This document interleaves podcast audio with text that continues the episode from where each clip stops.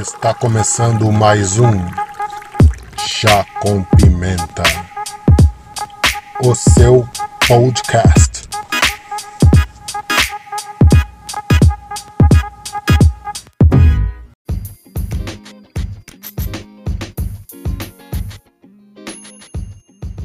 É isso aí, sejam muito bem-vindos ao Chá com Pimenta. Eu sou o Anderson Rodrigues e estou hoje aqui com meu amigo André Reis, que vai me ajudar nesta entrevista. Fala aí, André, tudo bem? Bem, Anderson, boa noite, galera, nossos ouvintes. Boa noite à nossa convidada de hoje e vamos para mais um, uma entrevista no Chá com Pimenta. É isso aí. Hoje vamos falar com uma, uma garota muito gente boa, ela é curitibana, estudou arquitetura e moda no Brasil, fez sua especialização em Portugal e hoje vive entre os dois países, criando coleções para marcas parceiras e desenvolvendo sua própria brand internacional. Seja muito bem-vinda, Júlia Brito. Olá, gente, tudo bem? Noite. Ah, muito bem. Antes de começar, eu preciso pedir a todos que se inscrevam no nosso canal no YouTube, Chá com Pimenta Podcast. Siga-nos em nossas redes sociais, é, Chá com Pimenta Podcast, tudo ali certinho. Pode procurar também o André Reis é, no Instagram ou Anderson underscore Rodrigues JJ. Somos nós mesmos. Júlia, seu Instagram, quer deixar pro pessoal aí? Meu Instagram é arroba JuFBTO. Também sou eu mesma. e aí, Julieta, tudo bem? Como é que como é que tem sido estar no Brasil e Portugal assim? Ai, tá tudo bem. Acho que esse ano tá todo mundo um pouco nervoso, né? Que eu também fiz essa transição de viver um pouquinho aí, um pouquinho aqui, no meio dessa pandemia. Mas é muito gostoso, né? Viver a experiência dos dois países completamente diferentes, culturas diferentes e poder agregar o que tem de melhor um no outro, né? Poder aprender o que tem de falha nos dois lugares e poder tentar aplicar o que tem de melhor. Pô, que legal. Ô, Júlia, você viveu em outros países ou só conheceu outros países? Só conheci de é, morar mesmo, morei no Brasil e em Portugal, mas já fui várias vezes para os Estados Unidos também, que minha família costuma viajar bastante. Já conheci outros lugares também, aí na Europa, Londres, é, na Espanha, vários lugares. Viajei também bastante aqui pela América. Então a gente viaja bastante, né? Tem que viajar. A graça da vida. É, a gente trabalha para poder viajar, né? Muito bem. E algum, algum lugar especial assim que ficou marcado no coração? Isso foi assim, hum, quando eu me aposentar vai ser aqui. Então, eu não esperava, só que é, o meu sonho da vida sempre foi conhecer Londres e Milão. Acho que por causa dessa paixão da moda e da arquitetura, sempre tive muita vontade de conhecer Londres e Milão. Amei, mas eu realmente fiquei surpresa que eu fiquei muito encantada com Madrid. Pô, que legal. Ô, ô Ju, é, deixa eu perguntar para você. O que é a moda para você? Para Júlia Brito, o que é a, o que é a moda? Então, eu acho que a moda é a nossa maior ferramenta de comunicação, porque é lógico que não é certo a gente sempre julgar as coisas pela aparência, só que é comprovado cientificamente que 68% é, da percepção que a gente tem, da primeira percepção que a gente tem de uma pessoa é pelo visual dela.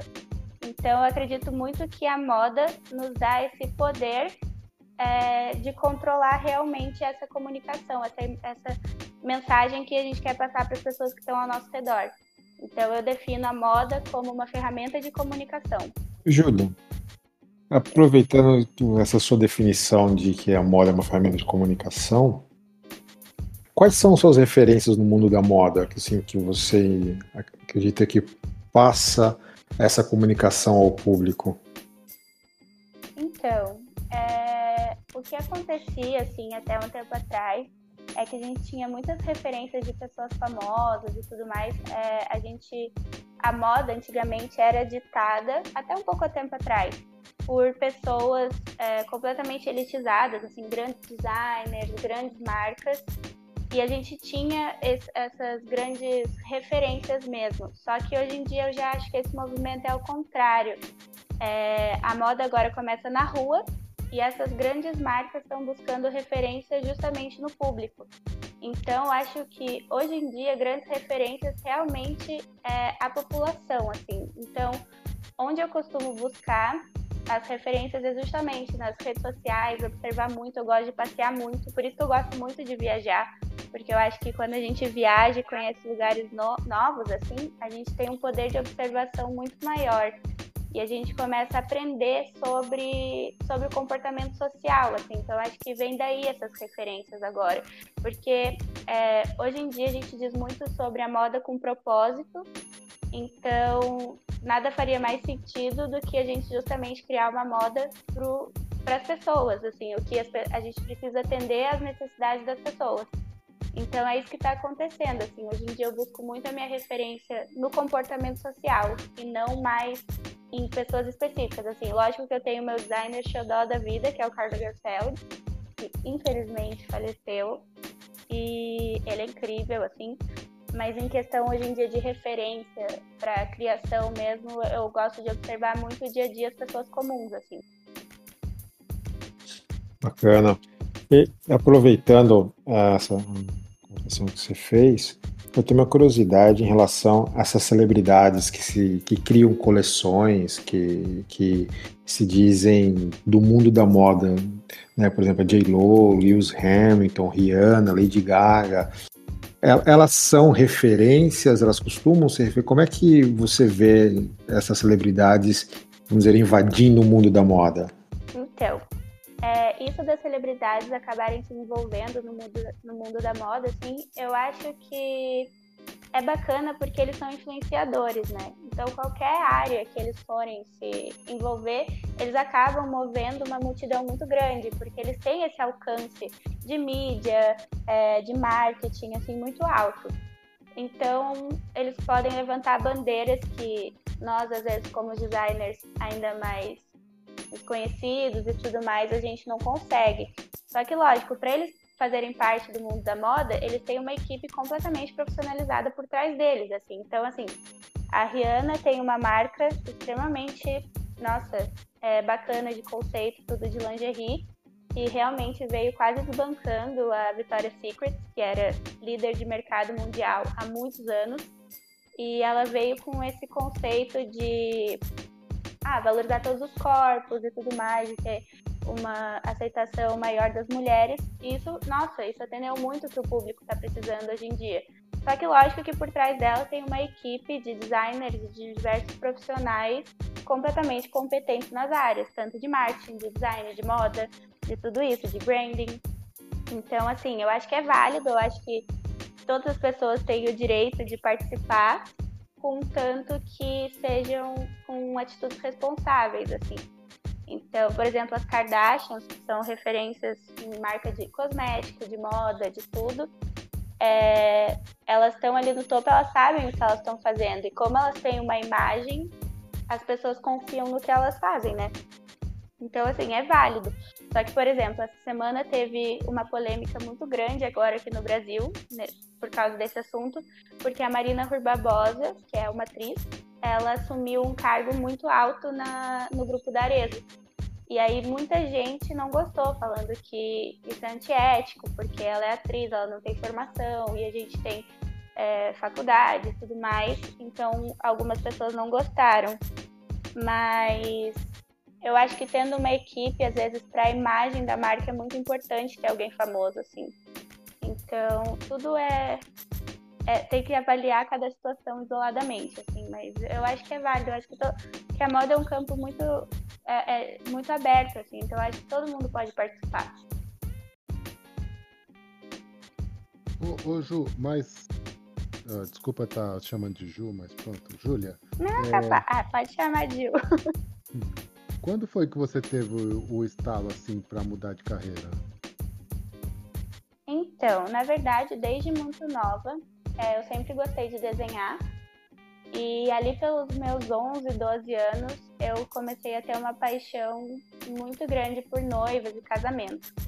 Então, eu comecei a desenhar muito vestido adorava, ficava o dia inteiro desenhando, comprando revista, gastava toda a minha mesada comprando revista de noiva. E no fundo eu já sabia que eu gostava desse ramo. Só que como aqui ainda era uma graduação que ninguém fala muito, né, sobre a faculdade de moda e tudo mais, era pouco conhecida, é, eu acabei me direcionando para arquitetura, que também tinha desenho e matemática, que eu sempre fui boa em exatas, assim. Então eu acabei entrando em arquitetura, só que mesmo gostando, eu ainda não sentia que era aquilo, assim. Eu ainda não estava me sentindo completa. Aí foi quando eu realmente resolvi me matricular na faculdade de, de moda. E aí quando eu entrei na faculdade que eu vi que, que, nossa, eu não tinha noção, assim, do quanto abrange a carreira de um designer de moda, assim, quantas coisas a gente pode fazer. Então, é, eu sempre tive essa vontade, mas eu fiquei ainda mais encantada quando eu realmente entrei nesse mundo. Pô, e e você lembra o primeiro casamento assim que você foi, viu aquele vestido de noiva e se interessou por isso ou não? Então, eu acho que o primeiro casamento que eu lembro foi de uma prima da minha mãe, que eu fui da minha. Mas eu acho que foi pelo fato de, de, por exemplo, a minha mãe, ela casou com meu pai, só que ela não casou na igreja, então ela não, não usou vestido de noiva. E várias vezes ela falava que tinha essa vontade, assim. Então, não sei, eu acho que, que era um pouco disso, mas não teve algum momento muito específico, assim, eu acho que foi algo que sempre me encantou. Eu não ia em tantos casamentos, mas eu sempre gostei muito de ver revista e tudo mais.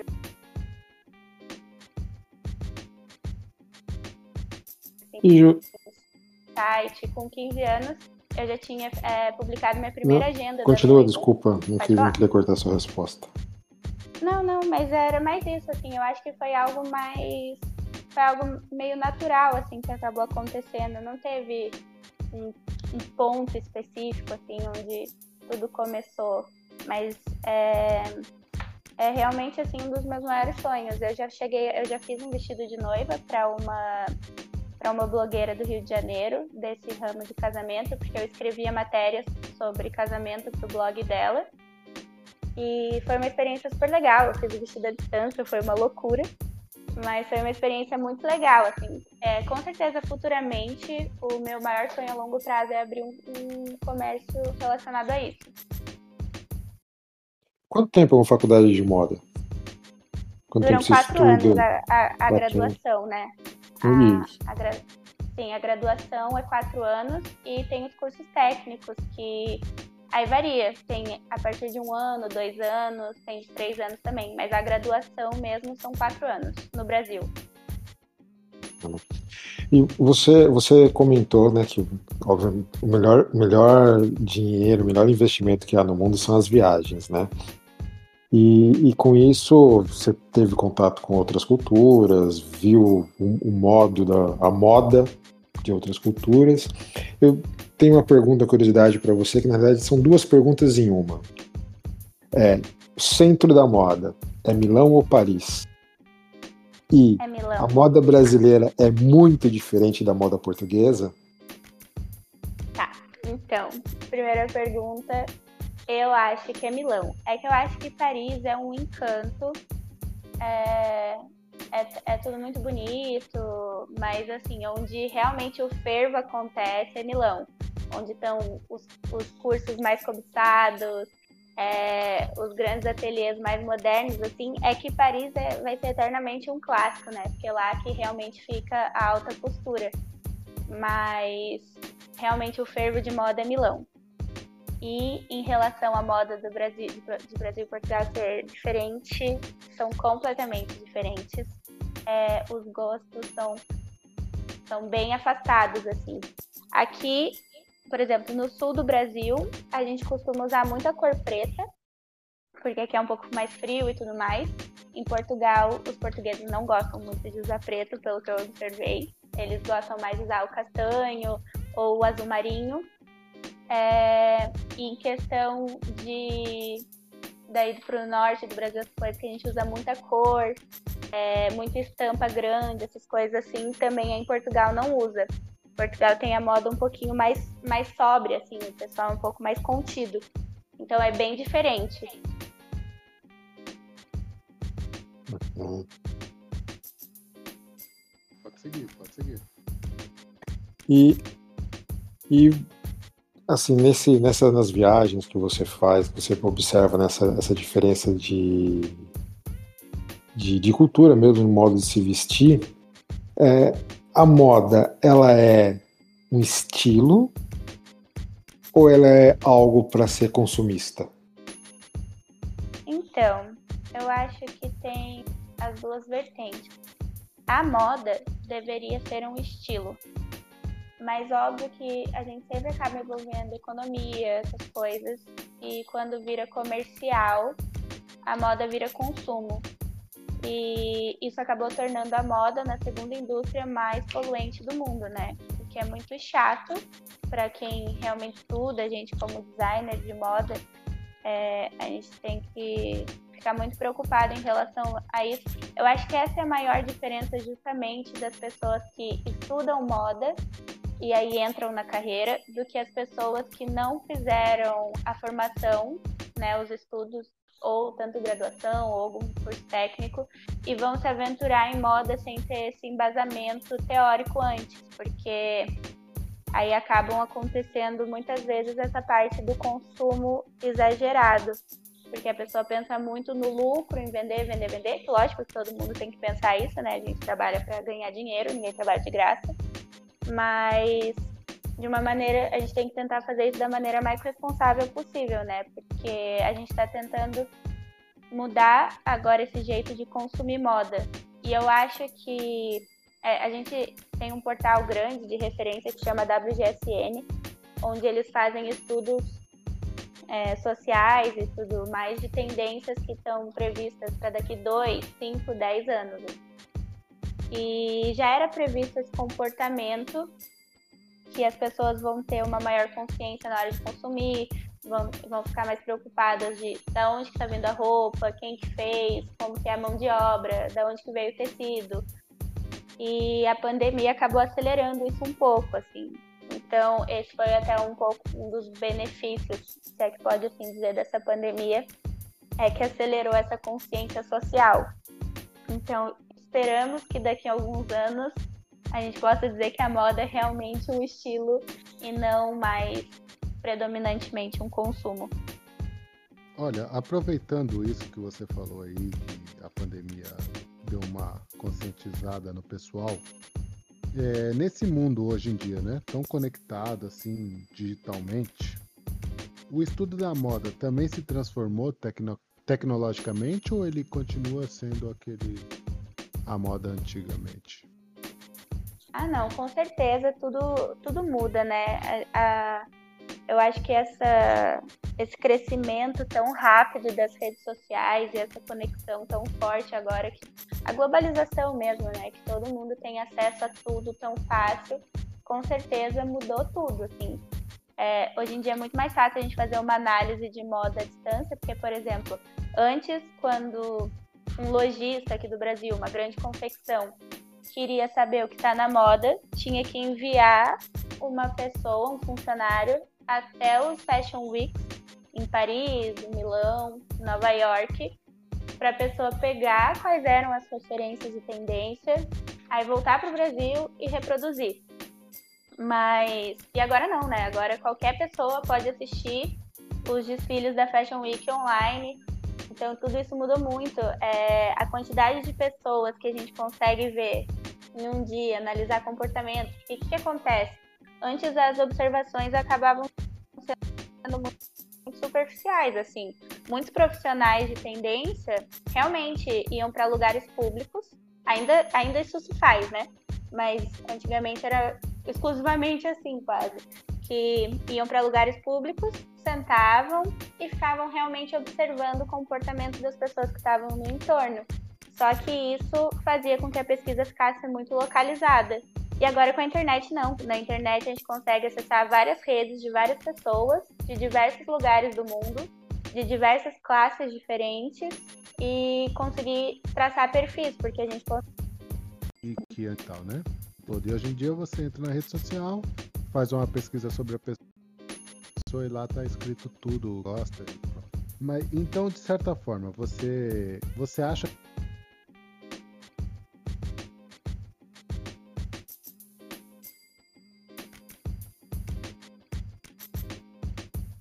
se você as câmeras ao vivo e tal, você consegue ver as pessoas transitando ali, você consegue traçar um perfil de moda e tal e, de, e desenvolver alguma peça para é, realmente a globalização fez isso.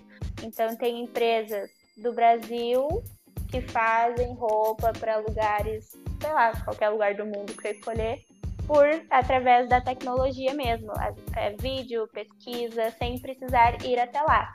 Mas opinião minha, eu acho que você ter o poder e ter a opção de ir é, faz com que o, a probabilidade do sucesso e do acerto seja mais alta. Bom, com certeza. Outra coisa, você citou aí as Fashion Weeks. Por exemplo, eu morei em São Paulo e a, a Fashion Week em São Paulo era muito forte, movimentava assim é, todas as redes, todo, todo mundo se falava muito na São Paulo Fashion Week, Fashion Week. Não sei se ela é a mais importante, eu sou leigo de tudo em moda, né? Eu, eu, eu uso roupa da, da Primark, roupa da Decathlon, eu não, não me importo muito com isso. Mas Você é... tá consumindo moda. é, de certa forma, mas pronto. Não é aquilo que eu faço, não. Eu tenho que usar um tênis cinza porque eu tô com a, com a camisa cinza.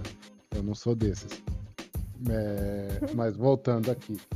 A, a, São Paulo Fashion Week ela é muito forte. Eu, eu, quando morei em São Paulo, eu ouvia o tempo todo as. É, como que eu digo? Merchandising sobre a, a São Paulo Fashion Week, ela era muito forte.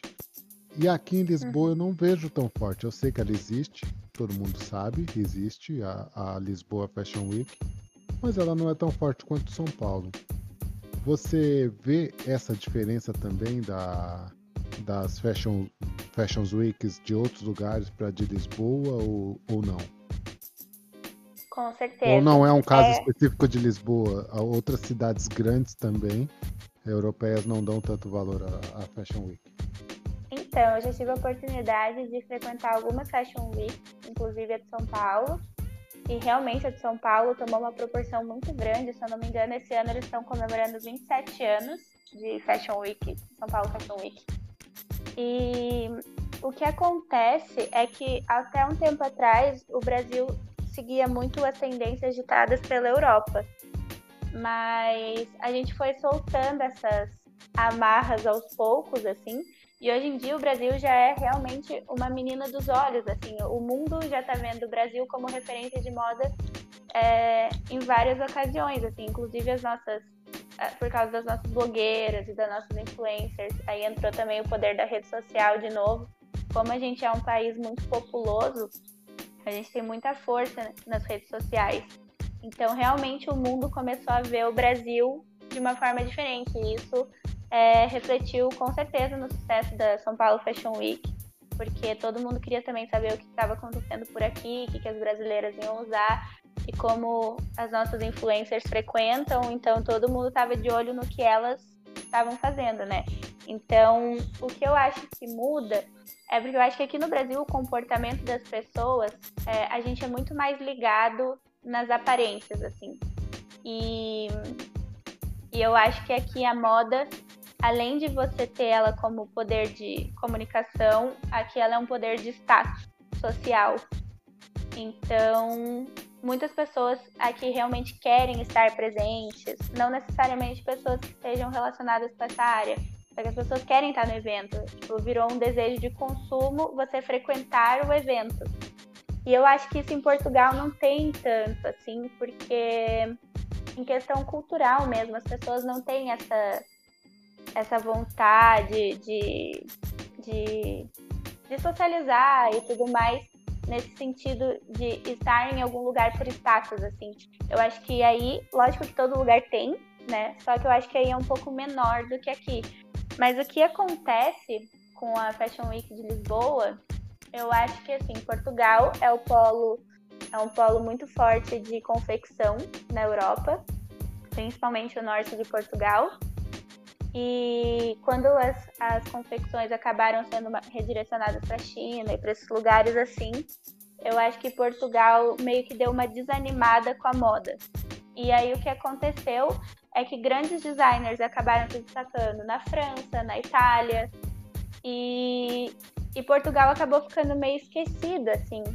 Então eu acho que agora que está começando a voltar um movimento dessa moda mais criativa em Portugal, porque ela ficou muito tempo, ela ficou, ela ficou muito tempo estagnada, assim.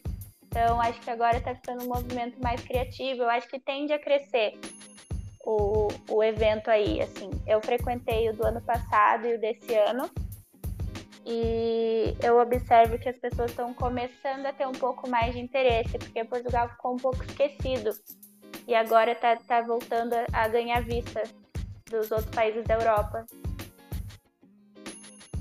Nesses eventos do Fashion Week, os desfiles em, em geral, tem mesmo aquela aquele mote de que a primeira fila é sempre a, a, a Premiere, a VIP? Tem, tem muito, tem muito. Tanto que se nós, meros mortais, quiser, quisermos frequentar um Fashion Week, a gente não for um convidado especial, é, qualquer desfile que seja, na verdade, em qualquer evento de moda, você pode ter certeza absoluta. Se você olhar uma pessoa na primeira fila, ela é importante por algum motivo. Pode ser que você não reconheça ela, mas alguma coisa ela é importante. Ou ela é amiga de alguém muito importante, ou ela é dona de alguma grande marca, ou é até algum grande designer, ou é alguma pessoa muito influente, porque as primeiras filas realmente são reservadas para as pessoas mais relevantes, entre aspas, do evento, assim, que são, as, são os convidados que os organizadores acreditam que vão trazer um retorno maior em, em relação à divulgação ali do evento, do que está acontecendo. Então, são pessoas que têm muitos seguidores, são pessoas que têm muita influência. Hum, diferente. E, e, e Júlia, como é que, assim, de novo é uma curiosidade, como é que se define, como é que se cria uma coleção e, e se define o que é moda? Assim, também eu sou, eu sou quase igual o Anderson, sou completamente leigo. É, é um processo, Fabio. Como é que é feita essa definição? Sabe que a moda é muito instintiva, né? Então, mesmo que vocês achem, achem que vocês são leigos, é, na verdade não são. Porque a moda, puramente, é realmente fazer com que as pessoas sigam ela sem prestar atenção. Então, assim, vocês várias vezes consomem tendências de moda sem perceber isso. Porque o nosso trabalho, é, é, existem algumas pessoas que falam que o bom design é o design que não é percebido. Porque ele atende tanto a sua função que a pessoa não para para pensar nele. Porque se ela parou para pensar é porque algo incomodou. então, é, quando as pessoas falam que são leigas, na verdade vocês não são leigos, vocês realmente recebem informação numa forma pura, vocês consomem moda e tendências sem perceber. Mas é assim, para a gente criar uma coleção, isso é muito variável, porque cada designer gosta de se inspirar e tudo mais em em algo específico, tem gente que se inspira em alguma música, se inspira em alguma pessoa, em algum movimento, em política, enfim. Mas a gente tem ferramentas que nos auxiliam que a gente precisa seguir para manter uma ordem, né, uma organização. Então, quando a gente vai criar uma coleção, primeira primeira coisa que a gente costuma fazer é identificar qual que é o público-alvo. Então a gente tem que traçar um perfil bem detalhado de qual é o público, o que eles gostam, o que, que eles consomem, que tipo de série que eles assistem, eles assistem série, não assistem. É, então a gente primeiro traça esse perfil bem detalhado, depois a gente busca um tema legal para a coleção que vá chamar que vá chamar a atenção desse público e aí sim que vai começando a desenvolver, que daí a partir do painel de tema a gente começa a desenvolver as cores, aí a partir da cartela de cores a gente, a gente também é, desenvolve qual vai ser a cartela de materiais. Aí a partir disso a gente vai pegando referências e vai criando opções de modelos, né? Que daí começa realmente a, a, criar e vai misturando. Aí nisso você vai selecionando o que você acha que, que funciona melhor e a partir dali sai a coleção. Só que daí, ainda depois disso, passa pela peça piloto, que é a primeira peça confeccionada em tamanho real, assim. Daí você vê se aquela modelagem funcionou. Ela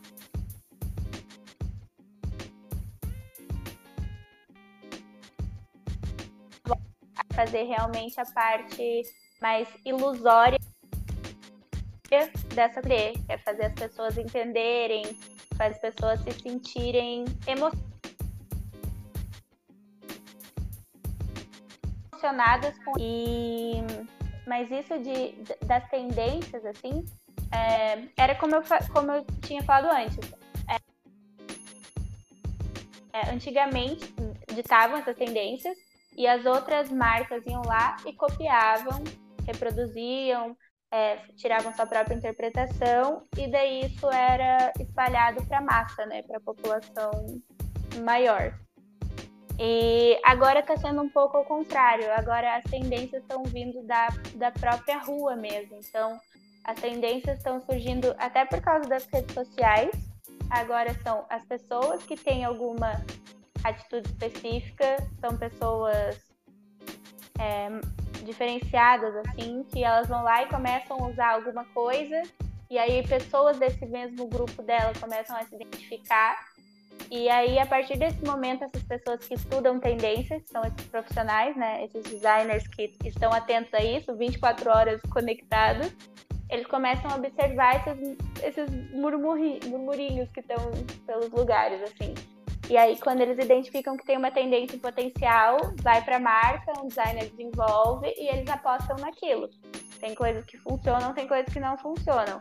Aí, quando alguma coisa vinga, é que daí realmente vira uma tendência.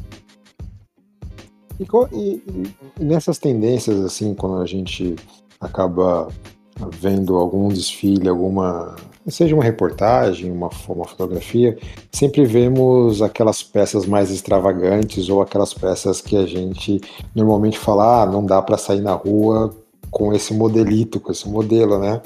É, qual é o intuito de se apresentar peças, vamos dizer assim, nesse design e depois isso se transformar numa tendência de moda que é completamente diferente? Às vezes você vê é, o cara com a roupa uma, de plástico, né? Uma roupa de plástico, mas de repente na rua tem uma tem uma blusa, uma jaqueta que é muito semelhante àquele design, mas qual que é o intuito, né? Então, o que acontece é o seguinte, é, a gente é, só complementar aqui, desculpa aí, hum. Júlia. Não, qual é o intuito além de chocar, né? Ah, sim. Mas assim, o que é. Qual é a graça se a gente não chocar, né? É, gente, você tem que lembrar que as pessoas que trabalham no mundo da moda sempre. É, a moda é arte, né? Como tudo que envolve criação é arte.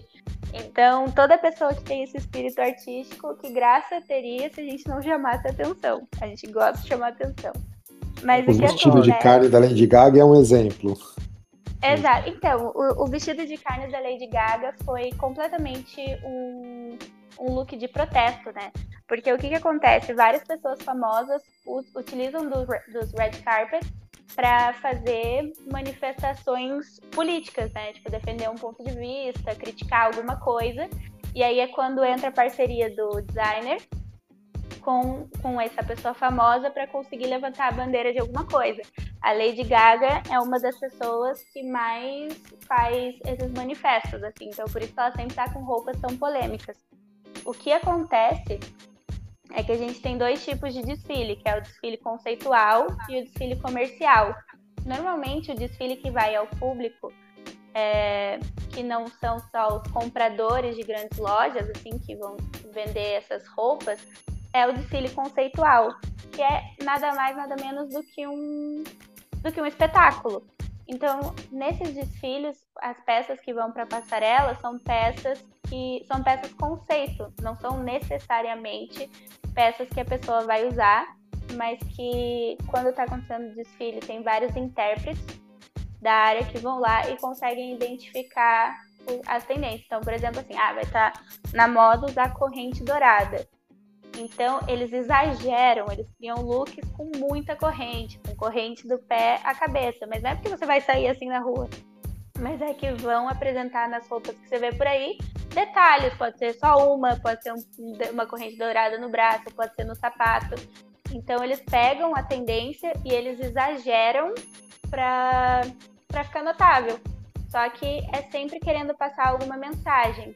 Só que o que, que acontece? Como a maioria das pessoas assim que, que assistem o desfile não estudam a área, às vezes fica um pouco confuso, porque é tipo ir num, num museu. Você vai num quadro e daí tem, vai ver um quadro de arte abstrata e você às vezes não entende nada. Tipo, você não tem como ter certeza absoluta, se não tiver uma legenda, do que o artista quis passar com aquilo.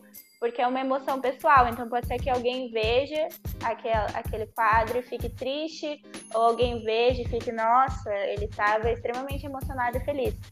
Então é um pouco complexo porque abre margem para as interpretações. Mas assim, normalmente os profissionais que fazem essas análises, que são esse pessoal que escreve em blog, revista tudo mais, eles recebem anteriormente um briefing, um resuminho do que, que é a coleção, de qual é o conceito. E daí eles escrevem e analisam em cima dessa, dessa cola prévia, assim. Mas sempre querendo passar alguma mensagem mesmo. Mas está diminuindo. Cada vez mais as marcas estão colocando roupas na passarela que é da passarela direto para o armário de alguém de alguém com poder aquisitivo alto, assim, que o pessoal quer aquela roupa direto para ir para rua. Então isso está acontecendo cada vez mais. As pessoas estão querendo vestir as roupas da passarela mesmo. Olha, é...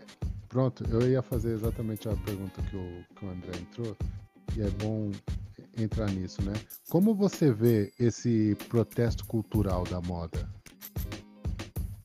Então, eu acho isso de extrema importância, né? Porque como eu respondi na primeira pergunta que você fez, o que é moda para mim? A moda é justamente uma ferramenta de comunicação. Ela passa o que o que a gente, por exemplo, a partir do momento que você acorda e veste alguma roupa, você está tendo a oportunidade de transmitir uma mensagem para as pessoas que você não vai conversar. Então, a moda é uma linguagem não verbal.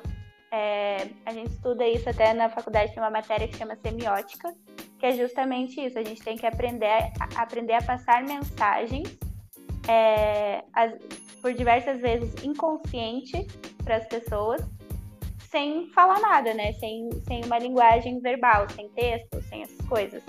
Então, a, a, partir desse momento, a gente usa muito o tipo de material, as cores, porque, por exemplo, aí entra um pouco a, o pessoal que, que faz. Ai meu Deus, escapou o nome.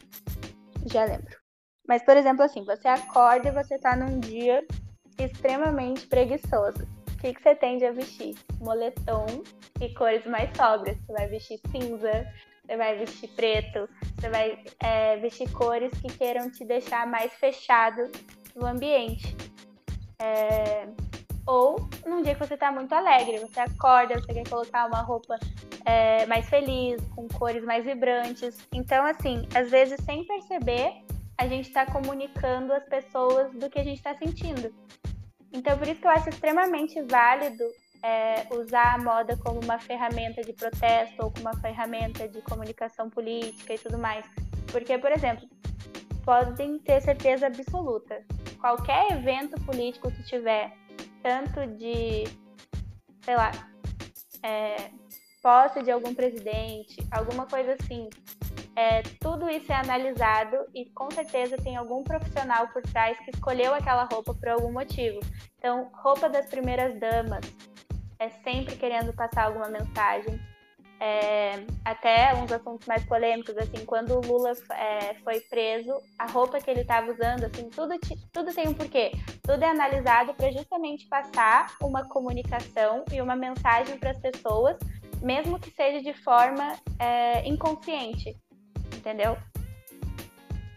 Então, por exemplo, é muito difícil, era, né, na verdade, difícil ler o Bill Gates, por exemplo, que usava sempre a mesma roupa? Sim, sabe que isso é até um pouco é, uma personalidade de pessoas que são é, extremamente geniais, assim, elas costumam usar sempre a mesma roupa, porque elas meio que não gostam de gastar tempo tendo que fazer escolhas que para elas não são importantes, que fariam ela estar tá perdendo tempo de fazer outra coisa mais, mais efetiva para ela. Então, se você olhar também, é, várias pessoas, tanto Bill Gates quanto. Jobs falava isso. O Steve Jobs, o Steve Jobs, exatamente. Eles sempre estão com a mesma roupa, essas coisas, porque são pessoas que não gostam de perder tempo. Então é meio que a funcionalidade do uniforme. Elas se uniformizam para elas não precisarem perder tempo. Então, é, é, é, realmente isso é um, um, perfil meio traçado nessas pessoas que têm um alto nível de genialidade. Elas costumam fazer isso. Ô, Júlia, acho que no meu caso não é alto nível de genialidade, não. No meu caso é preguiça mesmo. Não, a preguiça é o mais comum. mas, mas mesmo sem saber, você escolhe a roupa pelo teu sentimento e você nem percebe. Agora começa a prestar atenção. Agora que você sabe disso, começa a prestar atenção. Os dias que você acorda mais feliz e tudo mais, você tende a colocar roupas mais claras e tudo. Os dias que você tá de mau humor, você só quer colocar aquela camiseta cinza, ficar quieto. Depois dessa, depois dessa aula de sobre moda que você está nos dando aqui, Júlia, eu diria que é, a moda ela é, faz parte da psicologia humana. Ela estuda o ser humano para que você consiga é, definir e, e, apresentar o seu sentimento. Né? Com certeza. É, eu acho que essa é uma das minhas partes preferidas da moda, assim, é justamente essa parte da psicologia é, a gente consegue ler muito sobre uma pessoa é, só de observar ela, realmente. Isso é um, um, exercício que a gente costuma muito fazer, assim. A gente está no restaurante, tudo mais, sentado, e a gente está observando muito e a gente consegue traçar muito da personalidade de alguém só olhando o jeito que ela está se vestindo, o jeito que ela está se, mexendo, o jeito que ela fala, o jeito que ela come. Então a gente consegue muito traçar o perfil das pessoas assim.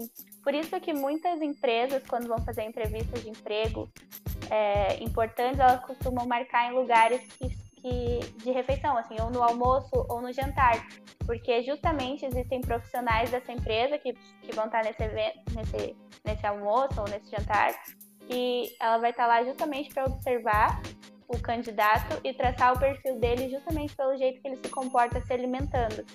Então, tudo isso o designer de moda também estuda. É, não só o designer de moda, né?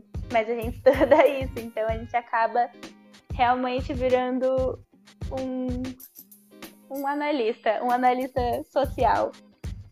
Olha, essa semana tá difícil pra gente, viu? Essa semana a gente gravou o Global News e eu descobri que nós somos geeks, todos. Nós somos geeks de uma certa forma. E hoje eu descobri que todos fazemos parte da moda, então tá, tá meio complicado. Sim. Tô com medo do que vem pra ir pra frente.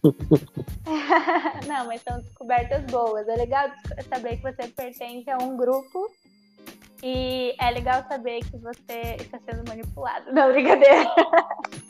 a moda não manipula. A gente. Brincadeira, a gente manipula sim. Mas a nossa função é atender as, as. A gente quer resolver os problemas das pessoas. Ô, ô Júlia, é, o André falou aí que o, no caso dele é preguiça, mas não é não, ele é um gênio, tá? É um cara é. super inteligente. Agora, no demais, Todos ô Júlia, você um aí, você aí, dá uma dica aí pro pessoal aí, pra, nossa equipe aqui do Chá com Pimenta. Como é que a gente faz pra. A gente, se a gente usar só uma roupa preta, sem, sem. ou branca, que seja, sem marca nenhuma, a gente, será que a gente consegue um patrocínio aí por aí? Então. É... Olha eu fazendo marchando da Red Bull de novo. Red Bull, olha pra gente. Então, eu acho que, que é super válido, porque é isso que eu falei, né? A nossa roupa é uma, é, é uma, é uma oportunidade de comunicação. Então, isso de patrocinar e ter patrocínio em camiseta é muito útil, porque se você tiver acesso ao público que é, que é o seu público-alvo e tiver a oportunidade de mostrar cada vez mais a sua marca nesses lugares, é muito válida. Tem que ter um patrocínio, sim. Se, se o público-alvo tiver em algum lugar, a, a marca tem a obrigação de estar nesse mesmo lugar marcando presença. Então tem que ter um patrocínio assim nessa camiseta. Não precisa necessariamente ser preta ou branca. A gente costuma ir nisso porque é o mais básico, né? Da gente diz que combina com tudo. Mas se a gente aprender a usar a moda ao nosso favor E a gente, a gente consegue muita coisa, porque daí a gente consegue fazer com que as pessoas recebam a mensagem que a gente quer passar mais fácil. Então, então é super importante o que a gente está vestindo na hora de trabalhar. Aquela expressão que é, acho que de cada 10, 11 mulheres falam é verdade, o pretinho básico sempre resolve, é verdade? Olha, eu acho que o pretinho básico quase sempre resolve. Quase sempre resolve. Eu amo preto, mas eu tô vendo um comportamento social cada vez mais adepto a deixar o pretinho básico um pouco de lado. Eu acho que as pessoas estão sentindo mais necessidade de se destacar e o pretinho básico deixa a gente. É que assim, permite que a gente não erre. Só que as pessoas não estão mais ficando confortáveis nessa posição de só não errar. A gente tem que fazer mais do que isso. É, não basta não errar, a gente tem que acertar. Então acho que as pessoas estão caminhando para fugir do pretinho básico. Mas realmente um preto é sempre um preto, né? Ô, Júlia, moda tem prazo de validade? Um, a moda real não tem prazo de validade. É, o que acontece é então que. você sairia com, com um blazer com ombreira? Hum. Com certeza, está super em alta, por sinal. A moda é rotativa. Tudo que está na moda hoje foi moda no passado. Na moda nada se inventa, tudo se, se reinventa ou se copia. É um ciclo. É um ciclo é um ciclo. A gente sempre busca referência no passado, a gente sempre, por isso que é tão importante o estudo da história da moda. A gente sempre vai buscar referências na nossa história, só que a gente traz essas referências de uma forma mais modernizada, né? Mais adaptada ao nosso atual contexto. Então, assim, blazer com ombreira está extremamente em alta. Tem coisas que nunca saem de moda, né? Que são as roupas clássicas. E o blazer é uma dessas peças, com certeza absoluta. Então quer dizer que pochete realmente é moda? Pochete realmente é moda. A pochete foi extremamente injustiçada quando ela voltou. e eu digo que ela veio para ficar. Cara, é, eu na minha adolescência, né? Quando minha adolescência, adolescência, até muito, até muito, até meus 30 anos, sei lá. Eu, eu era do rap, né? Eu sou do rap. Fazia parte, eu usava, na verdade, Chris Cross, não sei se já ouviu falar, Chris Cross, ele criou uma, uma moda, de certa forma, entre os rappers, né? Ele usava a calça ao contrário, com o zíper para trás e pronto. E aí a gente começou a usar calças mais largas. E eu usei isso durante muito tempo. Hoje em dia já é até difícil achar essas calças. Você acha que no futuro a gente pode voltar a isso? Gente, na moda, como na vida, na moda a gente fala, nunca diga nunca. Tudo sempre pode voltar. Tem várias tendências dos anos 2000 que estão em alta agora, que eu achava tenebroso, que voltaram e que pode ter certeza que daqui a um tempo eu vou estar usando. Então, assim, é... sempre volta, sempre volta. se, se for útil para a época, volta. Meu Deus, medo. Hashtag medo. Por isso que é importante a gente encontrar um estilo pessoal e não ficar tão preocupado com as tendências em si, assim. Porque se a gente fica muito preocupado com as tendências, a gente fica consumindo toda hora. E é muito difícil acompanhar, porque tendência por tendência, sai tendência nova todos os dias, por causa da, da internet hoje em dia. Então, se a gente for consumir todas as tendências, é, vai virar um consumo completamente absurdo. E não são todas as tendências que agradam o nosso gosto pessoal. E o que eu acho errado na moda é as pessoas que querem usar essas tendências, mesmo não se sentindo confortáveis, mas usarem simplesmente por ser uma tendência. Então é isso que a gente está tentando quebrar agora. A gente está tentando fazer com que as pessoas busquem cada vez mais seu estilo pessoal para que isso não aconteça. Então, ela sempre vai investir em peças que ela vai usar, independente de. Lógico que as pessoas mudam com o decorrer do tempo, mas que uma peça que eu, eu Júlia, com 20 anos, quando eu tiver 50, se ainda estiver servindo, eu vou querer olhar e vou, e vou gostar daquela mesma peça, porque é um estilo pessoal, é um gosto seu. Então, acho que quanto mais as pessoas investirem nisso, menos moda irresponsável a gente vai ver por aí. Ô, ô Júlia, não, mas você tem que, tem que dar um, falar alguma coisa aqui. O que para você é muito feio na moda? O que você fala assim, nossa, isso não, não dá. Ai, que pra mim é muito feio e não dá. Olha, isso aqui vai estar tá gravado. Pode ser que daqui a uns anos eu use e eu vou ser julgada por isso. É, calça jeans cos baixo para meninas. Meu Deus. Calça feminina jeans cos baixo pra mim não dá. Não dá. É horrível. Espero que não volte, mas eu sei que vai voltar. Mas eu espero que ainda estejam vendendo calças que não sejam só com as baixas, porque eu espero me recusar a consumir isso. Eu já não sou muito fã de jeans, né? Agora, cos baixo jeans não dá mesmo. Você vai sentar, aparece a bunda. É péssimo. Não é confortável, não é bonito. Mas isso foi mundial ou foi mais no Brasil? Mundial, nossa, super tendência da Britney Spears era a que mais usava. Tudo bem que ela fica maravilhosa de qualquer jeito, né? Ela Há pode estar com né? baixo. Há controvérsias, é verdade. Mas não, é péssimo. Foi, é era tendência mundial mesmo, mas é péssimo. Espero que não volte nunca mais. Eu tenho mais uma pergunta. O diabo veste mesmo Prada? Ah, o diabo veste tudo, né? E se ele veste Prada, ele tá muito estiloso. Pô, esse filme, esse filme foi um grande marco assim para moda, né? E você assistiu ele na época ou assistiu depois? E o Ai, que, que sentimento lhe veio na, naquela época? Ou quando assistiu, na ah, Então, eu assisti esse filme já mais de mil vezes. Adoro se passar hoje na TV, assisto de novo. Eu acho que todas as pessoas, todas as meninas que já assistiram esse filme já idealizaram como seria trabalhar com moda. É, mas assim, é obrigatório. Todas as pessoas que fazem moda assistem o Diabo Veste Prada.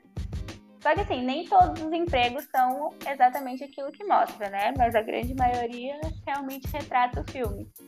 Então, assim, acho que todo sonho de um estudante de design de moda é andar por Nova York com um café na mão, sempre com pressa, e entrar numa loja com uma pessoa tão importante, entrar numa grande marca. Eu acho que esse é o sonho de todo estudante do primeiro ano. Ver, Mas... ver, ver, a, a prévia do Mike Jacobs coleção. Exatamente, exatamente. Acho que é o sonho de todo aspirante a designer de moda. Eu lembro que eu assisti esse filme e tal, e depois eu, quando eu trabalhei no Extra, quando eu tava subindo pra liderança ali do a treinia chefe de sessão, uma coisa assim, não lembro. Esse filme foi estudo. Foi, ele foi colocado como pauta para liderança. E olha, estamos falando do Grupo Pão de Açúcar, uma das maiores empresas nacionais, né, brasileiras. E ele usa esse filme como, como, pronto, didática sobre liderança. Né? Sim, sim. O filme é... é importante não só para moda. Esse filme é, é um filme com muitas mensagens. É, eu acho que é mais uma vez que entra nessa parte realmente do comportamento social, né? do quanto realmente a imagem de uma pessoa interfere na, na imponência, na atitude dela. Então já foi comprovado também cientificamente que o jeito que você se veste é, interfere automaticamente no jeito que você vai se portar diante de uma situação. Então, pessoas bem vestidas são mais são pessoas mais confiantes em tese, né? E, e é meio comprovado que uma pessoa, quando ela está bem vestida, ela tende a ter um comportamento mais de liderança do que uma pessoa que já não está tão bem vestida. Porque a pessoa que está bem vestida tende a ter uma facilidade maior de se impor. É... Lógico que isso aí... não é aquela regra geral, né? Mas. Exato. É aí que eu ia entrar. Por exemplo, você não acha que às vezes a roupa, a pessoa não, por não ter uma segurança tão firme, ela pode colocar a roupa para intimidar as outras, sendo que outra que tem o, o líder dentro dele não precisa se vestir tão bem e mesmo assim ele vai conseguir controlar a situação? Com certeza, com certeza. Por isso que eu falo, né, que a moda é uma das nossas ferramentas de comunicação. Só que só ela não basta, porque a personalidade é, é o que sempre acaba falando mais alto. O que acontece é que às vezes a gente se coloca em situações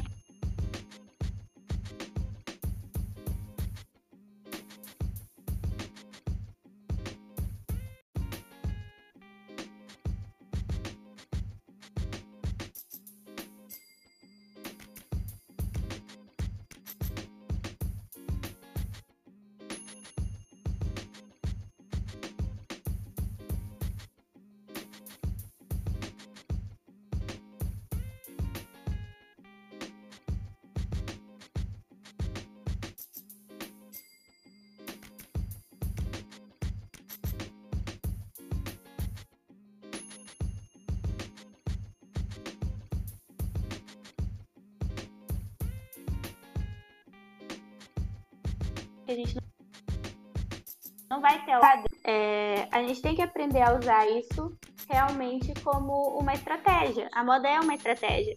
É, a gente tende a confiar mais em pessoas se elas estiverem é, vestidas de determinada forma, é, ou desconfiar, tanto para o bom quanto para o mal. É, a, gente, a gente tem neurosensores que eles ficam alertas e que eles recebem essa informação de acordo com o que a gente está vendo. Então a gente tem que aprender a usar isso a nosso favor, porque às vezes a gente nem tem a oportunidade de demonstrar nossa personalidade. Tudo que a gente tem ali em alguns momentos é a nossa aparência. Legal. Dior ou Saint Laurent? Hum, Dior. Dior é um clássico. Saint Laurent é foi funcionário dele. Com certeza, que é uma marca incrível também, mas Dior criou o New Look, que revolucionou o mundo da moda quando a gente mais precisava, então acho que ele merece o, trono nessa, nessa enquete. André, mais alguma coisa aí? Para a gente finalizar, Júlia, qual é... primeiro agradecer imensamente a aula que você deu hoje sobre moda, mas ah. qual a dica que você dá para as pessoas, homens, mulheres, meninas, meninos, enfim, para entrar nesse mundo, né? Assim, porque como quase tudo na vida, as pessoas tendem a ver somente a ponta do iceberg, né?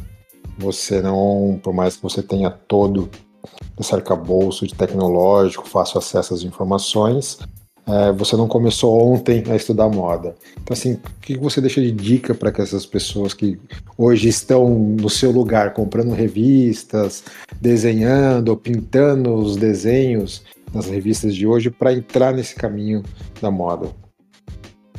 Hum, primeiro de tudo, eu acho que autoconhecimento porque eu acho que a partir do momento que a gente começa a investir em autoconhecimento, a gente consegue fazer uma análise mais sincera dos caminhos que a gente realmente quer seguir. Eu acho que se eu tivesse tido, lógico, né, era uma criança com 13 anos, mas eu acho que se tivesse tido na época esse investimento maior, assim, em análise e pesquisar mais, eu acho que eu teria chego na minha profissão dos sonhos mais cedo. Lógico que tudo acontece no tempo certo, né? Mas para as pessoas que estão começando, o que eu indico é realmente tem que, tem que ser curioso. A, a curiosidade leva a gente muito longe. Então tem que pesquisar, pesquisar, tem que estar antenado 24 horas, assim, leia sobre as coisas, preste atenção em tudo, porque uma pessoa que trabalha com moda tem que ser muito atenta, tem que ser muito atenta, porque às vezes a oportunidade aparece em coisas que a gente que não que, que não são o nosso meio. Então a gente tem que estar aberto a tudo. Uma pessoa que quer começar em moda tem que ser muito observadora e tem que ser uma pessoa muito aberta, assim, porque você tem que estar aberto a ver e, e, a, e querer aprender sobre tudo. Então, a dica que eu dou antes de começar a faculdade, se for novinho ainda assim, é fazer uma pesquisa mesmo, é ser autodidata, vai no Google, pesquisa, vai começa a olhar as coisas, seja curioso. Se tem evento, vai atrás dos eventos, porque tem muita coisa disponível por aí. A moda tem muito evento, muito conteúdo, muita coisa acessível que não é fechada exclusivamente para o meio acadêmico. Então, uma pessoa pode ser famosa na moda aos 13 anos. Se ela, se ela souber o que fazer, se ela souber divulgar, ela pode ser o melhor o melhor criador de moda do mundo aos 13 anos. Então, a moda tem espaço para todo mundo, por isso que a pessoa tem que ir muito muito por realmente curiosidade própria. Ah. Pode seguir, André. Quer alguma?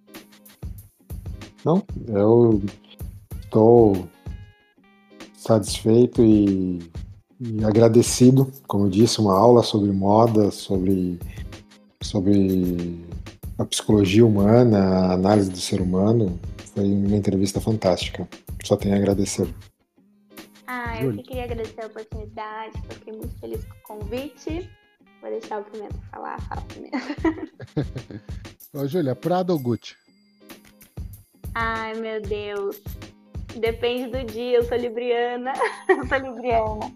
Eu não consigo definir um estilo pessoal para mim, porque eu sou muito muito volátil. Depende do humor que eu acordo. Dias que tem Gucci, dias que tem Prada, dias que eu sou Louis Vuitton e dias que eu sou Primark. ah, e a próxima era Louis Vuitton ou Chanel? Ai, meu Deus, entre É Chanel que fala Chanel. mesmo ou é Chanel? É, Chanel, Chanel. Ai, eu acho. Meu Deus, dúvida. Mas eu acho que eu sou. Ai, a Chanel. A Chanel, acho que. Em questão histórica, faz meus olhos brilharem mais. Mas gosto muito das duas. Batman ou Superman? O Batman. É mais preto, né? O Superman tem a cueca vermelha por cima. É aquela cueca lá não dá, né? Já tá muito over. Julia, muito obrigado. Muito obrigado pela participação. É, realmente foi, acho que assim, uma aula para leigos, né? Da gente que, que não entendia. Eu mesmo não percebo nada e já vi que percebo alguma coisa, né? Com, com o que você falou, né? A moda tá em todo lado. Só tenho a agradecer em nome do, de toda a equipe aí do Chá com Pimenta. Agradecer ao André que me acompanhou aqui hoje. Foi muito bom. Júlia, quer deixar algum recado, alguma coisa aí pro pessoal? Ah, eu queria primeiramente agradecer, adorei conversar com vocês. Tava muito nervosa no começo, mas depois eu não parei de falar. mas adorei. Quando quiserem, volto sempre. Adoro escutar vocês.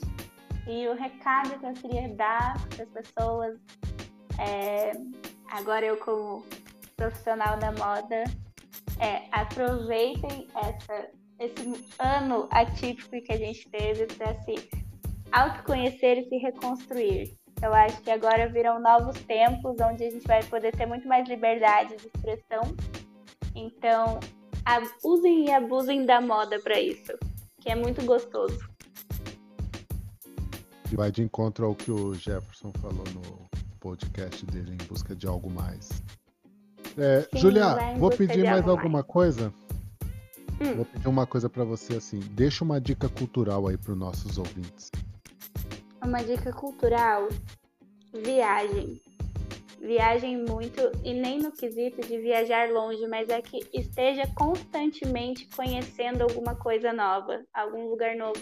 Mesmo que seja na sua cidade, pode ser uma viagem para num café que você nunca foi, num parque que você nunca foi. Esteja constantemente tendo estímulos visuais novos, porque eu acho que isso mantém o nosso cérebro saudável e isso agrega muito em questão de vivência. A gente está constantemente conhecendo algo novo.